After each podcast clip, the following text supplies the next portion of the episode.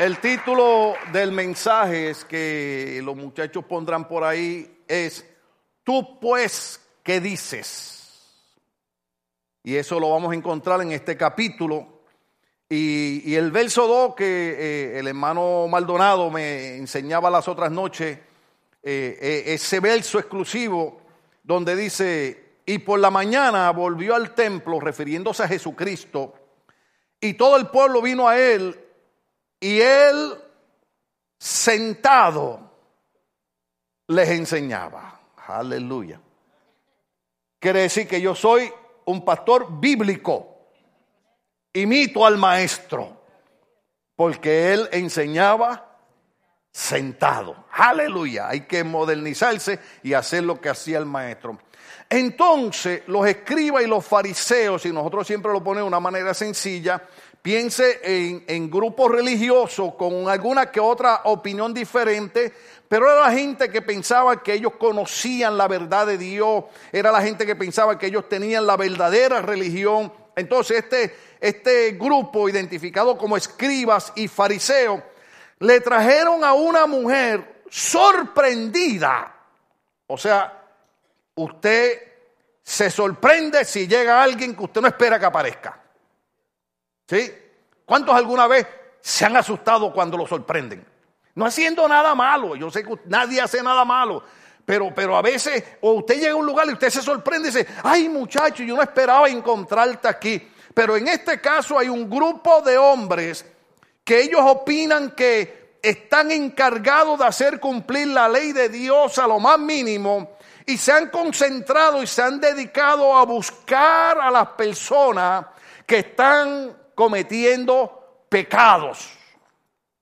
Una de las cosas que usted va a tener problema en esta iglesia es que yo le he explicado a la gente bien claro que yo ni soy detective, ni soy policía, ni soy Sherlock Holmes para estar detrás de la gente investigando dónde usted se mete o qué usted hace o deja de hacer.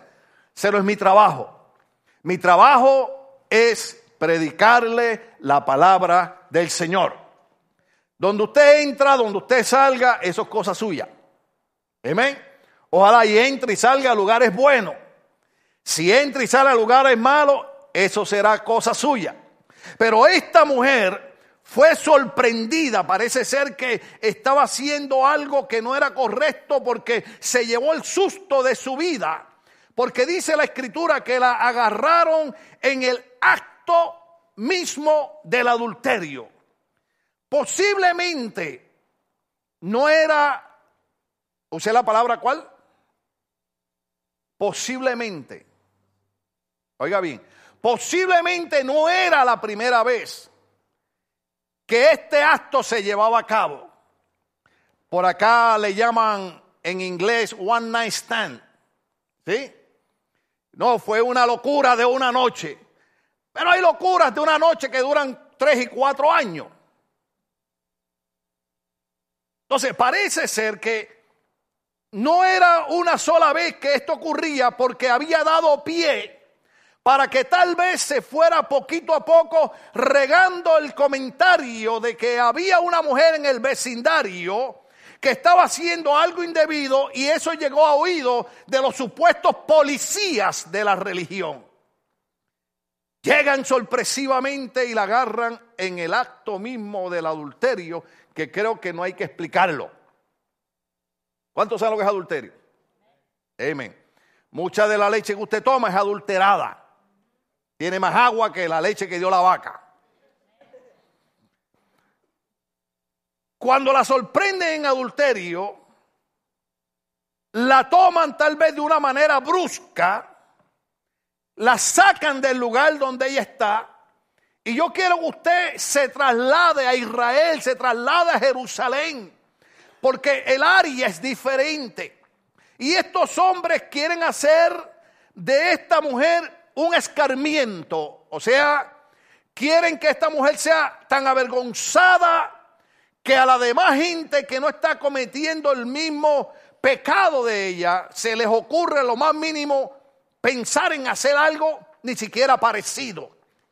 Imagínenos a esta mujer que está llevada por estos hombres que Piensan ellos que Dios los puso para enforzar la ley religiosa, haciendo tal vez un gran escándalo, yendo un grande grupo de líderes cruzando a esta mujer por el mismo pueblo para que todos los vecinos se enteraran de lo que está pasando. Si fuera en un barrio hispano, no habría que hacer mucho ruido porque normalmente los hispanos con poquito tenemos para asomarnos a la ventana a ver qué es lo que está pasando.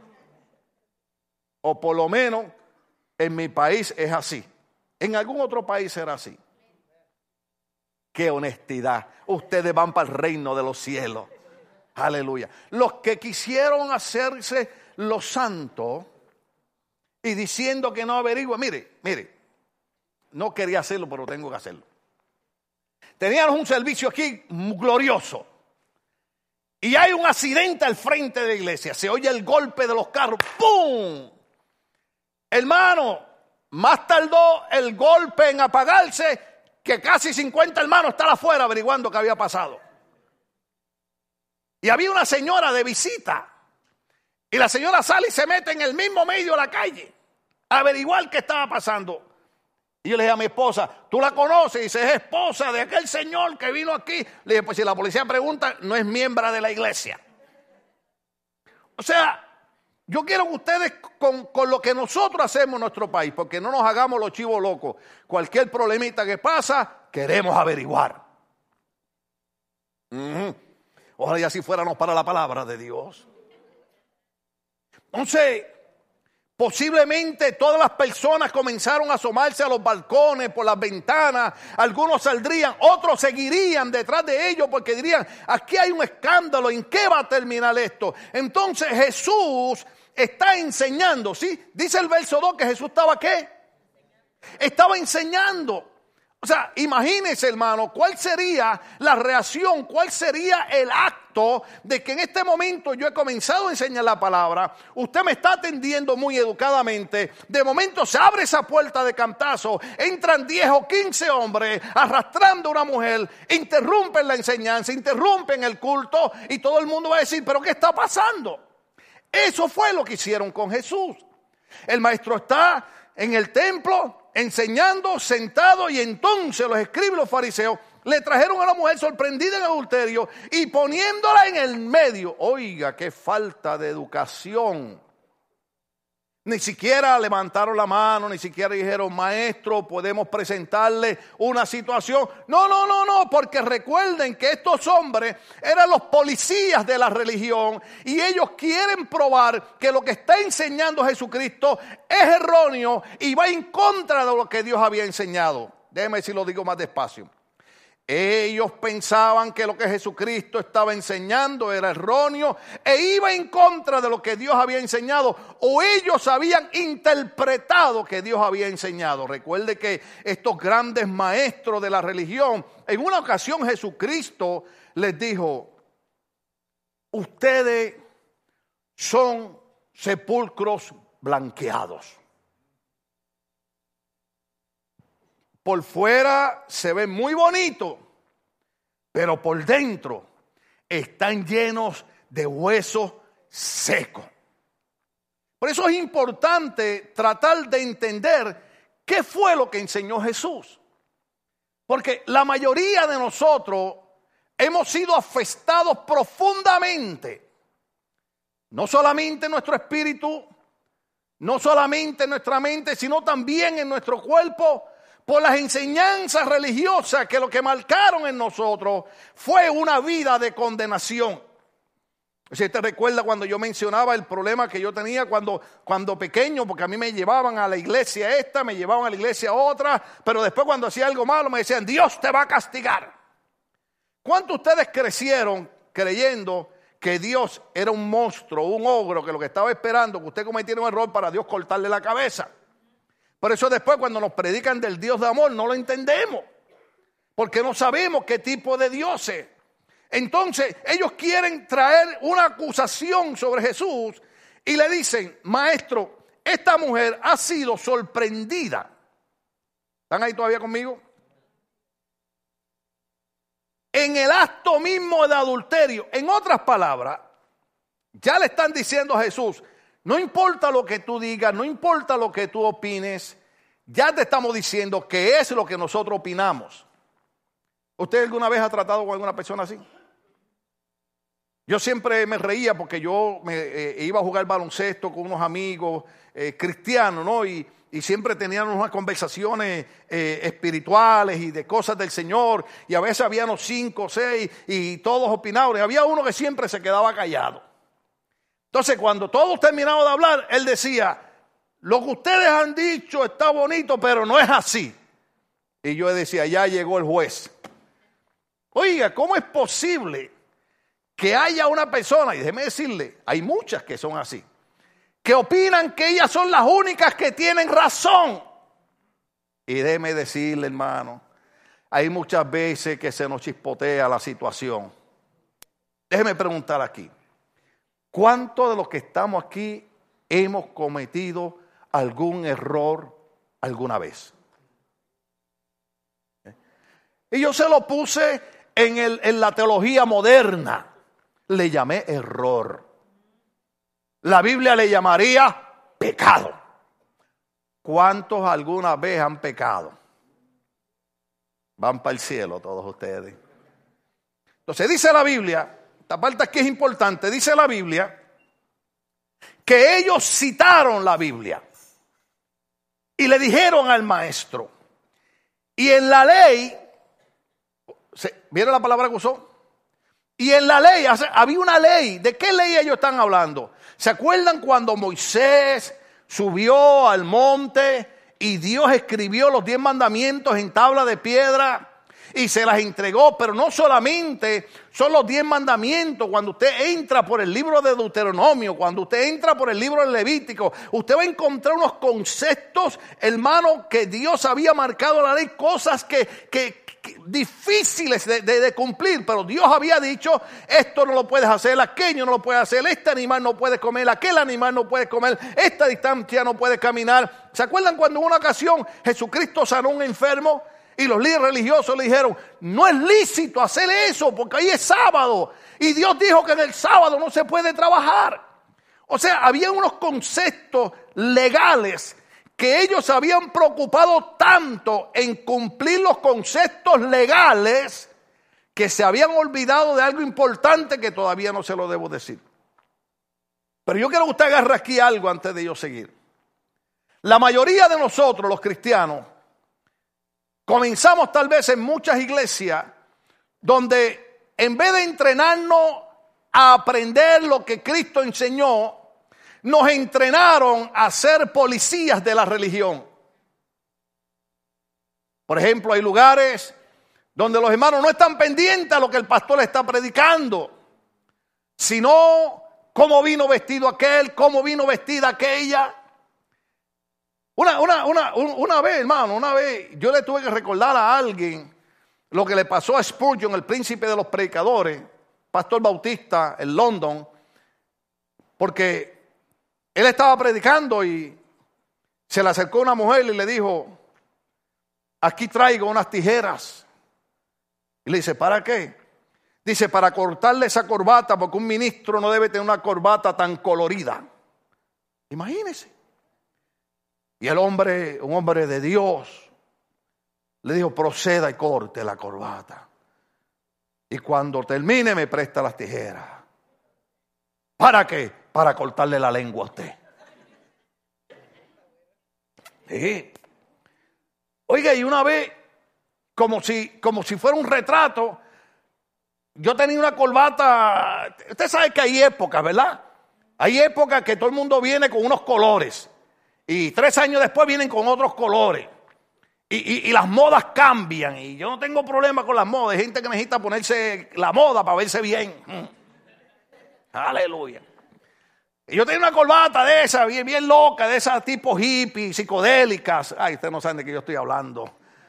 ¿Alguna de las hermanas vivió la época de las chicas a gogo alguna vez? Aleluya. Los jóvenes no saben lo que se perdieron. Van a tener que decir tanto que criticamos a los viejos, pero cuando hablan de, los agogó y del bugalú y del patapata, ¿de qué estarán hablando? Los jóvenes no saben lo que es usar zapatacones. Yo los usé. Ustedes, no están en nada. Ustedes eh, nos ven a nosotros, los mayores, y dicen, ah, he's out of fashion. Y después dice, y maybe you don't understand what I say, you out of onda. No, no, estamos fuera de onda. Es que hace rato pasamos la onda que tú ni siquiera has entrado. Lo que pasa es que ahora estamos en la onda del Evangelio, que tiene más poder que cualquier onda que hubiéramos podido estar. Bendito sea el Señor. Oye, una persona en la iglesia me dijo, pastor, usted está sacando programas en la televisión, que qué va a decir la gente, que con esa corbata.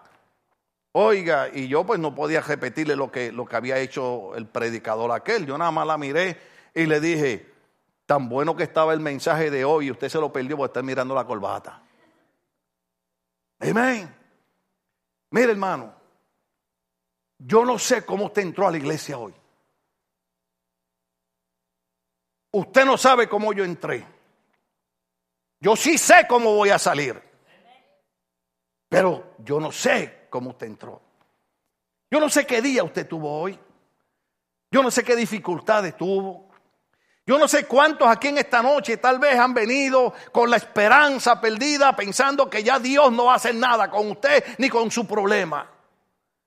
Pero yo le tengo noticia. Eso somos nosotros. Pero ese no es Dios. Porque cuando pensamos que la esperanza está perdida, Dios dice, hay un verso bíblico que dice, Dios multiplica, para multiplicar hay que tener, ¿sí? Dos por dos. ¿Cuánto? Ya a mí se me olvidó la tabla. Eso era cuando era chiquito, me la tenía que aprender de memoria, si no me daban tabla. ¿Ah? ¿Cinco por dos? ¿Doce por doce? 144. Ah, los agarré tan... Sacaron F. Para multiplicar usted tiene que tener. Usted puede tener un pedazo de pan y multiplicarlo en cuatro pedazos.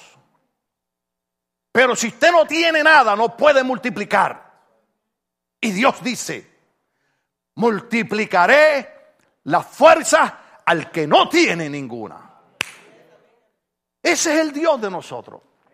Cuando tú y yo no tenemos fuerza, Él dice, no tiene fuerza, pues yo multiplicaré las fuerzas que no tienes. Ese es el Dios de nosotros. Yo quiero que usted entienda, la mayoría de la gente en el siglo XXI, con tanta tecnología que hay, con tanta medicina que hay, la mayoría de la gente vive sin esperanza. Y nosotros tenemos un Dios que yo puedo doblar rodillas y decirle, Señor, hoy no tengo esperanza ni en ti. Y eso a Él no lo turba, eso a Él no lo confunde, eso a Él no lo molesta. Porque Él sabe que Él es el Dios creador de todas las cosas y sabe crear esperanza en el corazón que no tiene ninguna esperanza. Bendito sea su nombre. Por eso es que la, la Biblia enseña que estos hombres usando de aquella ley, dicen, y en la ley nos mandó Moisés a apedrear a tales mujeres. Ellos citaron la Biblia. ¿Se, ¿Se, acuerda cuando Cristo estaba en el desierto y Satanás lo empezó a tentar? ¿Se acuerda la última tentación que Satanás le citó la palabra? Satanás le dijo, tírate de este monte porque Dios enviará a sus ángeles para que tu dedo no tropiece en piedra. Le estaba citando el Salmo 91. Oh, el diablo sabe más Biblia que muchos hermanos en la iglesia. Sí.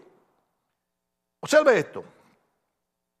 Moisés en la ley nos dijo que hay que apedrear a esa mujer que cometió adulterio. Y nosotros estamos aquí para me perdonan los policías si hay alguno que me está escuchando, para enforzar la ley. Entonces dijeron, hay que apedrearla. La pregunta es esta. Si ellos sabían que la ley decía que había que apedrearla, ¿por qué no la habían apedreado? ¿No será que a veces hay algo en las conciencias? ¿Ah? Usted sabe, en nuestro país hay una expresión o un dicho que dice, el que está sucio le gusta lanzar lodo sobre otro para que no vean el sucio que hay en ellos. ¿Usted sabe eso? Entonces, hay veces que como que la conciencia dice, tú estás citando la palabra de Dios, pero ¿por qué no la llevas a cabo? ¿Por qué no la ejecutas? Si yo sabía lo que decía la ley, ¿para qué le están preguntando a Cristo? Cristo no estaba predicando la palabra de Dios, pues Cristo tenía que estar de acuerdo. Pero ellos dicen, tú pues, ¿qué dices? Tú pues, ¿qué dices? Yo quiero que ustedes imaginen a esa mujer experimentando lo más malo que usted y yo podemos experimentar, un sentimiento de culpabilidad. ¿Usted alguna vez ha sentido algún sentimiento de culpabilidad? ¿Usted alguna vez le ha pasado lo que a mí me ha pasado? Que a veces he dicho, ay, no debía haber dicho ese. Y pasa usted casi toda la noche que no puede dormir porque a cada rato dice, no debía haber dicho eso. Otras veces lo que me pasa es, debía haberle dicho esto. Y no se lo dije. O no debía haberme comido esa dona. Culpabilidad. ¿Verdad? Porque yo sé que usted ya tomó unas resoluciones para este año. Muchas de ustedes, se la voy a recordar, ¿se acuerdan la hermana? ¿Se acuerdan la hermana? La hermana aquella que dijo, este año no como más donas. Y oiga, y cuando pasó así por el estacionamiento de un comercio, vio una tienda de donas. Y la miró y dijo, si es la voluntad de Dios que yo me como una dona, el Señor me va a proveer un estacionamiento al frente de la tienda. Y después de 10 vueltas, encontró el estacionamiento al frente de la tienda. Algunas de ustedes son así. Dan diez vueltas, Señor, provéeme. Y después a las diez, oh Señor, era tu voluntad. Para después decir, no debía haber comido tanta azúcar. No debía haber comido. ¿Cuántos de ustedes alguna vez han comido algo y después se han sentido culpables? Claro. Ahora, imagínese a una mujer que no se siente culpable porque se comió una dona, se siente culpable y podríamos decir más, condenada porque la agarraron en el mismo acto del adulterio. Oiga, eso es bien horrible para los adultos. Ustedes saben lo que estamos diciendo. O sea, no fue que la agarraron hablando en la sala, ni viendo a Mickey Mouse. La agarraron en el acto del adulterio. Entonces, imagínese a esa mujer que no quiere ni levantar su cabeza. Porque si usted agarró la idea de que yo le quise transmitir, de que verdaderamente usted entendiera lo malo que es sentirse culpable por algo. Wow. aquí. A ver, a ver, es que si usted no me entiende eso, es un mensaje de dos horas. Y usted sabe, yo soy el tipo de pastor que yo no estoy interesado en aparentar que predico bien, yo estoy interesado en que usted aprenda la palabra de Dios. Porque de nada me sirve que yo me pare aquí y traiga un buen bosquejo y un, y, un mensaje muy lindo. ¡Uy, aleluya, gloria a Dios! Y usted sabe sin saber qué demontre se predicó. Yo prediqué en uno de los mejores púlpitos que se podía predicar en Los Ángeles, California. Prediqué en la iglesia del reverendo Carlos Sepúlveda. Voy a decir su nombre porque era un hombre de, calidad. maestro, un fundador de concilio cristiano. Eh, un hombre sumamente respetable, hermano. Y su esposa, una mujer ya anciana. Y yo prediqué allí por primera vez un domingo. Siempre me acuerdo que prediqué bajo el libro de los Salmos mientras callé envejecieron mis huesos. Y cuando termino el mensaje, ella se me acerca, la viejita, y me da la mano. Oiga, pero esas viejitas fuertes, que saludan con conjunción. ¿Qué hay, hermano? Usted, hermano, yo la bendiga, yo la bendiga. No, ella, yo, la bendiga, hermano, aleluya. Y me dice, porque como el, reverendo se llamaba Carlos Sepúlveda, eh, eh, su esposo ella le decía Carlos. Me dice, hasta que Carlos invitó a alguien que yo entiendo lo que predica. Porque hay veces que queremos lucir tan bien que dañamos el mensaje. Yo no quiero lucir bien. Yo quiero que usted entienda qué es lo que Dios quiere para nuestras vidas. Pero observe esto. ¿Cuántos padres alguna vez han sentido culpable por algo que le han hecho a sus hijos? Sí, sí, sí, sí, sí, sí, no se me hagan los locos. ¿Cuántos hijos se han sentido culpables por algo que le han contestado mal a sus padres? Le voy a dar unos segundos para que el Espíritu Santo les recuerde que posiblemente no fue ayer, posiblemente fue hace tres años. ¿Ah? Y todavía eso está ahí. ¿Tú sabes por qué? Porque no hay cosa más mala que uno tener una culpabilidad que dure un año, dos años, tres años, cuatro años, cinco años, y hasta que tú no haces lo que dice la Biblia, que tú llamas a tu hermano Ah, aquí hay un montón de gente que si fueran listos aprovecharían lo que se enseña en esta iglesia. La Biblia dice que llames a tu hermano. José, brother, perdona. Eh, yo fui el del error, no fuiste tú. O mira, José, tú fuiste el del error, pero yo quiero que tú y yo quedemos, somos hermanos en Cristo, estamos en la misma iglesia, nos vamos a ver. Ni modo que me ponga una venda en los ojos. Uy, ¿para qué me metí ahí? ¿Ah? ¿Ah? No hay cosa más mala que sentir condenación. Si yo hubiera tenido tiempo esta noche, yo les llevaba el mensaje hasta el lugar donde usted sería libre de la condenación, pero el tiempo se me fue. Ese silencio indica que quieren que siga. Porque si no hubieran hecho como hizo mi querido hermano, ¿se cuando, cuando preguntó, ¿cuántos están dormidos? Y hay como 60 hermanos, dijeron, ¡Amén!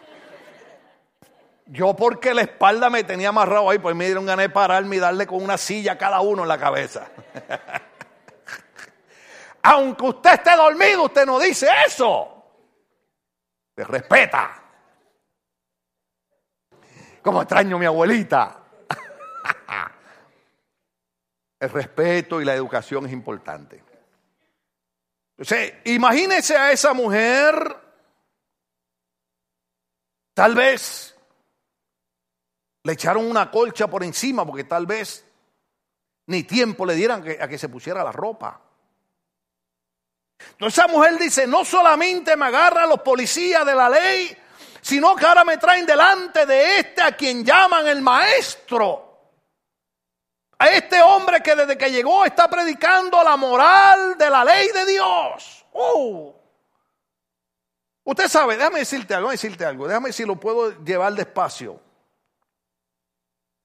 Mucha gente deja de venir a la iglesia. ¿Sabe por qué?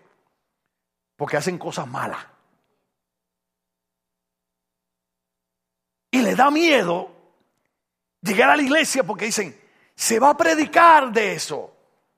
Van a hablar de la moral de Dios y yo no quiero oír eso. Tontos que son. Porque cuando usted hace algo malo, tiene que venir a aquel que pueda ayudarle a dejar de hacer cosas malas, que se llama Jesucristo. Eso es lo que usted tiene que hacer.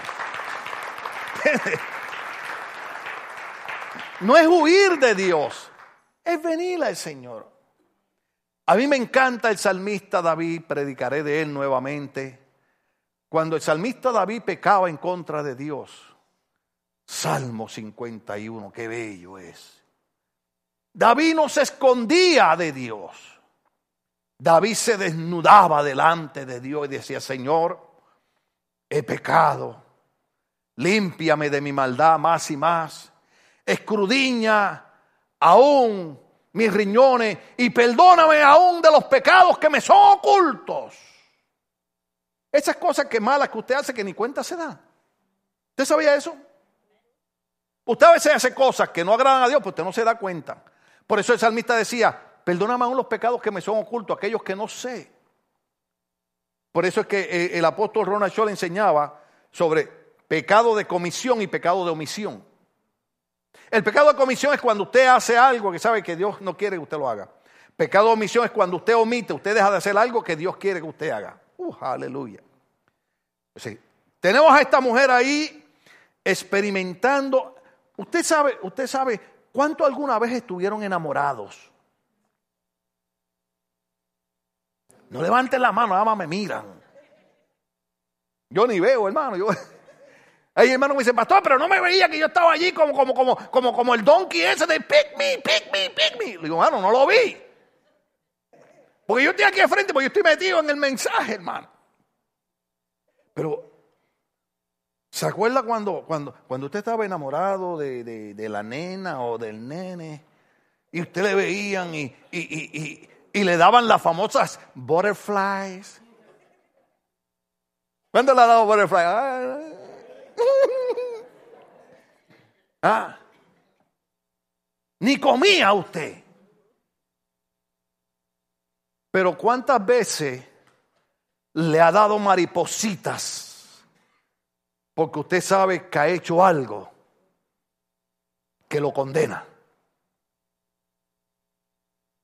Si te dan mariposas en el estómago, te dan butterfly. Porque, porque tú sabes que tú has hecho algo que si tú no encuentras el que puede solucionarlo, vivirás con la condición de la condenación en tu vida.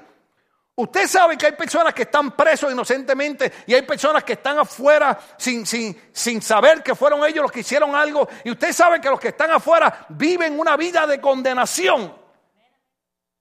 No debo decir esto porque esto viene en un seminario que tenemos, pero usted sabe que hay personas que se han quitado la vida, se han suicidado, porque no han podido vivir con la culpa de algo que hicieron.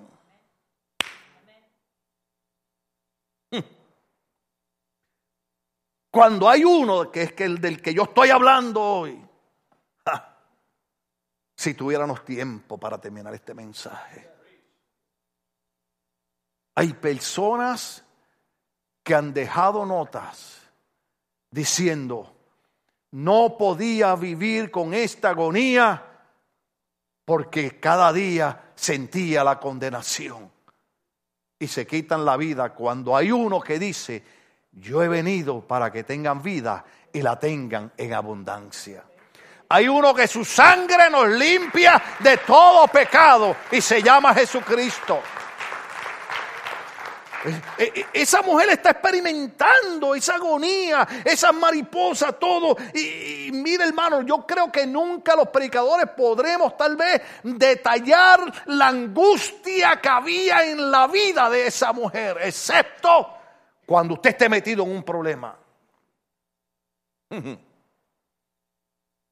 La pastora predicó un día, siempre me acuerdo ese mensaje porque a mí me ha tocado vivirlo. Usted sabe, la pastora dijo, o usted está en un problema. ¿Cuántos tienen problemas? Amén. O está saliendo de un problema. ¿Cuántos están saliendo de un problema? Amén. ¿Y cuántos no tienen problemas? Amén. Y la pastora le dijo, tranquilo, que se va a meter en un problema. Porque tarde que temprano nos metemos en un problema. Por ejemplo, se lo pongo sencillo, sencillo. ¿Cuántos aquí nunca han estado hospitalizados? Levanten la mano que nunca han estado en un hospital hospitalizado. Ay, Señor, tengo aquí un montón de locos que han estado en psiquiatría, todos. Sí, porque cuando, años atrás, cuando yo era joven, ¿hospital qué es eso? Y uno nunca cree que va a estar en un hospital. ¿Mm? Y de noche a la mañana tienen los paramédicos ir a tu casa a buscarte. Y antes de atenderte te preguntas si tienes aseguranza médica para pagar. Ya, Estados Unidos así. A mí me pasó. Cuando a mí oiga, no debo decirlo. Usted sabe, por el estrés de uno tener que hacer tantas cosas, me dio lo que llaman una migraña asintomática, hermano. ¿Se acuerdan que ya estaba predicando aquí? Yo dije, ya estuvo, ya estuvo, que el Señor me llevó a su presencia. Pero hay tres o cuatro desordenados que Dios quiere que todavía yo le siga predicando, por eso el Señor me dejó aquí. Alabado sea el Señor. Y yo dije, ¿qué es esto? oiga. Y después el día 10 de octubre del 2013, hermano, aquello fue, suerte que Stephanie estaba en mi casa. Le digo, baby, todo me está dando vuelta, tráeme la máquina la presión, así todo dando vueltas, llegó la presión, la presión estaba bien, todo estaba bien. Y mi esposa venía a dar clase, ya era profesora de diagnóstico médico en, el, eh, en Los Ángeles, y, Stephanie la llama, y ella le dice, llama al 911. Mi hijo José había llegado, le digo, llama a José para que me llegue al hospital. Y sin dice, no espere más, llamen al 911. Oiga, hermano, me tocó estrenar. Y ahí iba yo sintiéndome dueño de las avenidas, porque todos los carros se salían. y todo el mundo echaba para el. Y yo decía, Señor, ¿qué es esto, Padre? Me voy a meter allí en emergencia, hermano, y quería hacer pipí. Y no me podía levantar de la camilla y me puse una botella. Ay, hermano, qué, qué horrible. Uno se siente tan vergonzoso. ¿Sí o no? Usted sabe cómo somos nosotros. Uh, uh, uh. Y cuando uno está en hospital, hermano, le ponen una bata a uno y cuando usted camina le ven los cachetes a uno.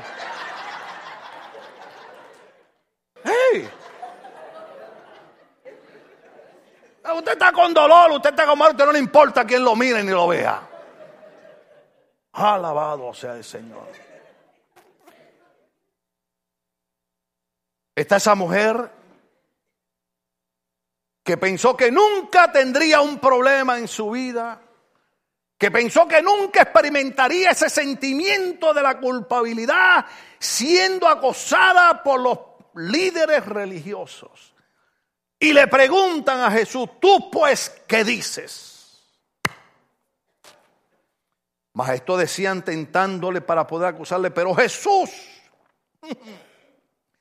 inclinado, diga conmigo, inclinado, inclinado hacia el suelo. Mire, aunque yo no pueda por la espalda, lo tengo que hacer porque usted tiene que entender. Mire, esto hizo Jesús, esto hizo Jesús. Jesús está sentado. Yo no sé si estaba sentado en una silla o en las piedras, pero el Señor se mueve donde estaba sentado y se inclina. Se inclina en la tierra y empieza a escribir. Cuando Jesús se inclina, queda más abajo que la mujer que estaba bajo condenación. Cuando el maestro se inclina, se baja a un nivel más bajo que el de aquella mujer. Varias veces Jesús se inclinó. Se inclinó para lavarle los pies a los discípulos. Se puso más bajo que ellos. Se inclinó para levantar a Pedro cuando se hundía en las aguas. Usted y yo tenemos un Cristo. Oh, que cuando nosotros creemos que estamos olvidados en el piso, Él se inclina más abajo nosotros para que nosotros lo podamos ver y sepamos que hay esperanza, no importa dónde hayamos llegado. Hay esperanza en el Cristo que se inclina. Se inclina el Maestro. Aleluya. Y escribía en la tierra con el dedo. Y nosotros los hispanos que somos de sangre caliente, los puertorriqueños somos nerviosos. A mí ni en la silla me amarran porque yo me paso. Ah.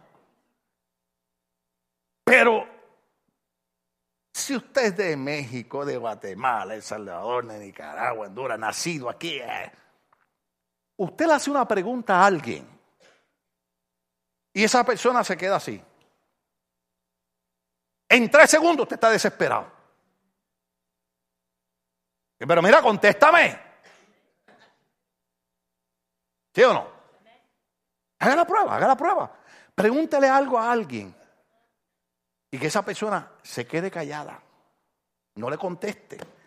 Algo tan sencillo. Tú pues, ¿qué dice? Y el maestro se inclina, comienza a escribir en el piso y como ellos insistieron en preguntarle, insistieron en preguntarle, entonces el maestro se endereza, se pone derecho, levanta sus hombros y su cabeza, como diciendo, este mensaje no va a ser muy largo. Y dice, ahí conmigo. Porque ellos preguntaron, tú pues, ¿qué dices? Él dijo, el que de vosotros esté sin pecado, sea el primero en arrojar la piedra contra ella. Si Dios nos da vida, si Dios no me ha llamado a su presencia, la otra semana seguimos de ese verso para adelante. ¿Cuánto aprendimos algo? Aleluya. Vamos a estar de pies, queridos hermanos.